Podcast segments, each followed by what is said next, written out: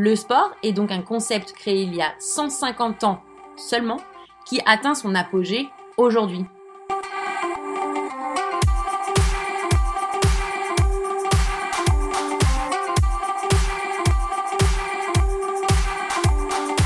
Bonjour à tous et bienvenue sur notre nouveau podcast, Le sport à la loupe. Pourquoi à la loupe? Nous avons le souhait de vous faire découvrir le sport autrement grâce à notre loupe magique. Et pour ce premier épisode, quoi de mieux que de parler des origines du sport, histoire de poser les bonnes bases entre nous. Sandra. Jérôme, d'où vient le mot sport? Alors ce mot sport tel qu'on le connaît aujourd'hui, il provient de deux sports? Des sports? On ne sait pas vraiment comment le prononcer, mais on sait comment l'épeler en revanche. D-E-S-P-O-R-T. C'est un mot d'ancien français qui signifie se divertir ou s'amuser et qui a été créé au XIVe siècle. Et grâce à nos chers amis anglais, il évolue en sport au milieu du XIXe siècle. Et donc ce nouveau nom des sports qui évolue en sport, il est différent par l'alliance du divertissement et d'une notion de discipline et de maîtrise du corps.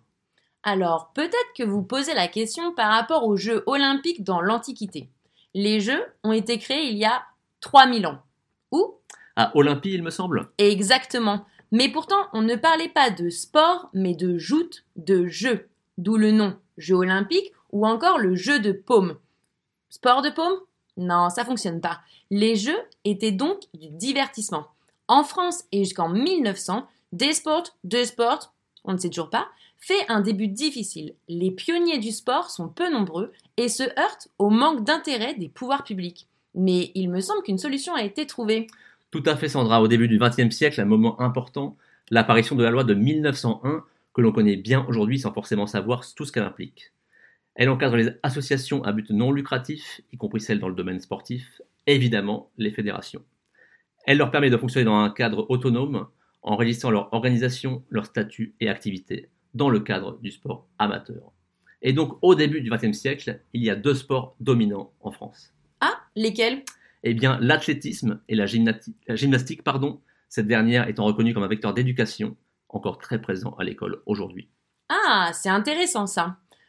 S'ensuit un événement que l'on connaît tous, la Première Guerre mondiale, donc 14-18, qui est une guerre de position et d'attente. Qui dit attente dit qu'on doit s'occuper, les soldats doivent s'occuper, mais surtout se maintenir en forme. Ils vont commencer à pratiquer différents sports comme le football, le rugby et également la boxe. Tout ceci à l'arrière du front. Ça va créer des sportifs réguliers. Et c'est en 1919, donc après la guerre, que le sport devient un phénomène de société. Mais comment et pourquoi? Pour plusieurs raisons, notamment les médias s'y intéressent de plus en plus avec un, événement important, la création du journal L'équipe en 1946, journal qui encore actuellement est extrêmement emblématique, même si les médias, notamment Internet dans le sport, ont littéralement explosé. Autre tournant sur un plan plus social, l'apparition de la semaine de 40 heures, qui signifie plus de temps libre pour les travailleurs, et ils l'utilisent pour leurs loisirs culturels et évidemment sportifs.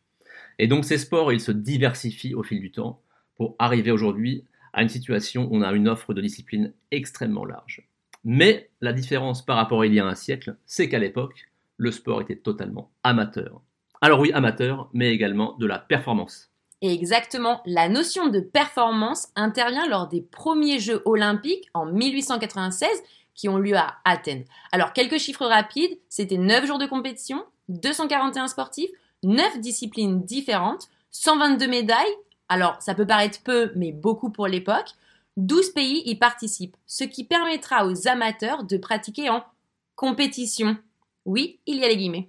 Le CIO, donc le Comité international olympique, à l'époque interdit tous les athlètes professionnels, mais aussi les femmes.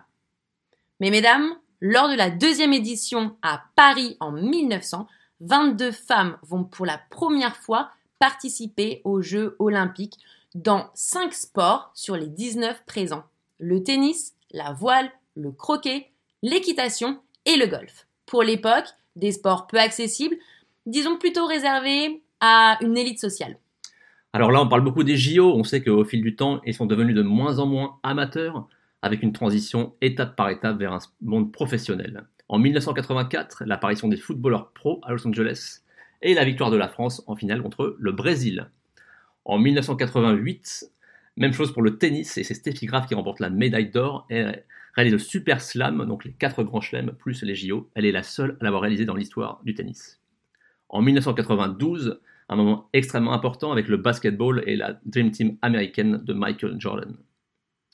Le dernier bastion du sport amateur au JO, il est tombé en 2016 à Rio, puisque la boxe s'est ouverte également au monde pro.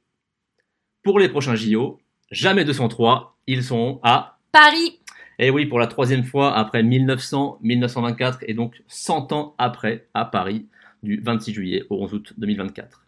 Alors Sandra, tu évoquais auparavant le nombre de médailles de la première édition, pardon, 122. Eh bien, tiens-toi bien, à Paris, il y en aura 1647 décernés. Waouh Soit quasiment 14 fois plus qu'à Athènes, pour un total de 28 sports. Et on espère que les Français vont en rafler un maximum. On croise les doigts. Voilà pourquoi nous en sommes là aujourd'hui. Toute cette histoire a construit le sport tel qu'on le connaît, autant dans la pratique, les événements, le statut d'athlète de haut niveau, les carrières sportives et également l'amateurisme. Le sport est donc un concept créé il y a 150 ans seulement qui atteint son apogée aujourd'hui. Cependant, il me semble qu'il reste un débat éternel. Et oui, celui entre divertissement, jeu, sport avec des activités que l'on a un petit peu de mal à, définir ou à placer dans, dans, une case. On pense par exemple aux échecs ou encore une discipline actuellement en plein essor, le e-sport. Exactement. Merci à vous de nous avoir écoutés. J'espère que vous avez été nombreux. N'hésitez pas à vous abonner à notre chaîne. Nous revenons mardi prochain à 17h. Ce sera notre petit rendez-vous hebdomadaire pour le deuxième podcast avec cette fois-ci une invitée. Tu as bien dit une invitée? C'est une femme. Est-ce qu'on pourrait avoir un indice, de, un indice de plus, pardon? Tout à fait, c'est une femme et une ancienne athlète de haut niveau. On vous laisse cogiter. N'hésitez pas à nous suivre sur nos différents réseaux comme Instagram et Facebook et à notre chaîne YouTube, car oui, le prochain podcast sera filmé. Merci à tous et à, bientôt.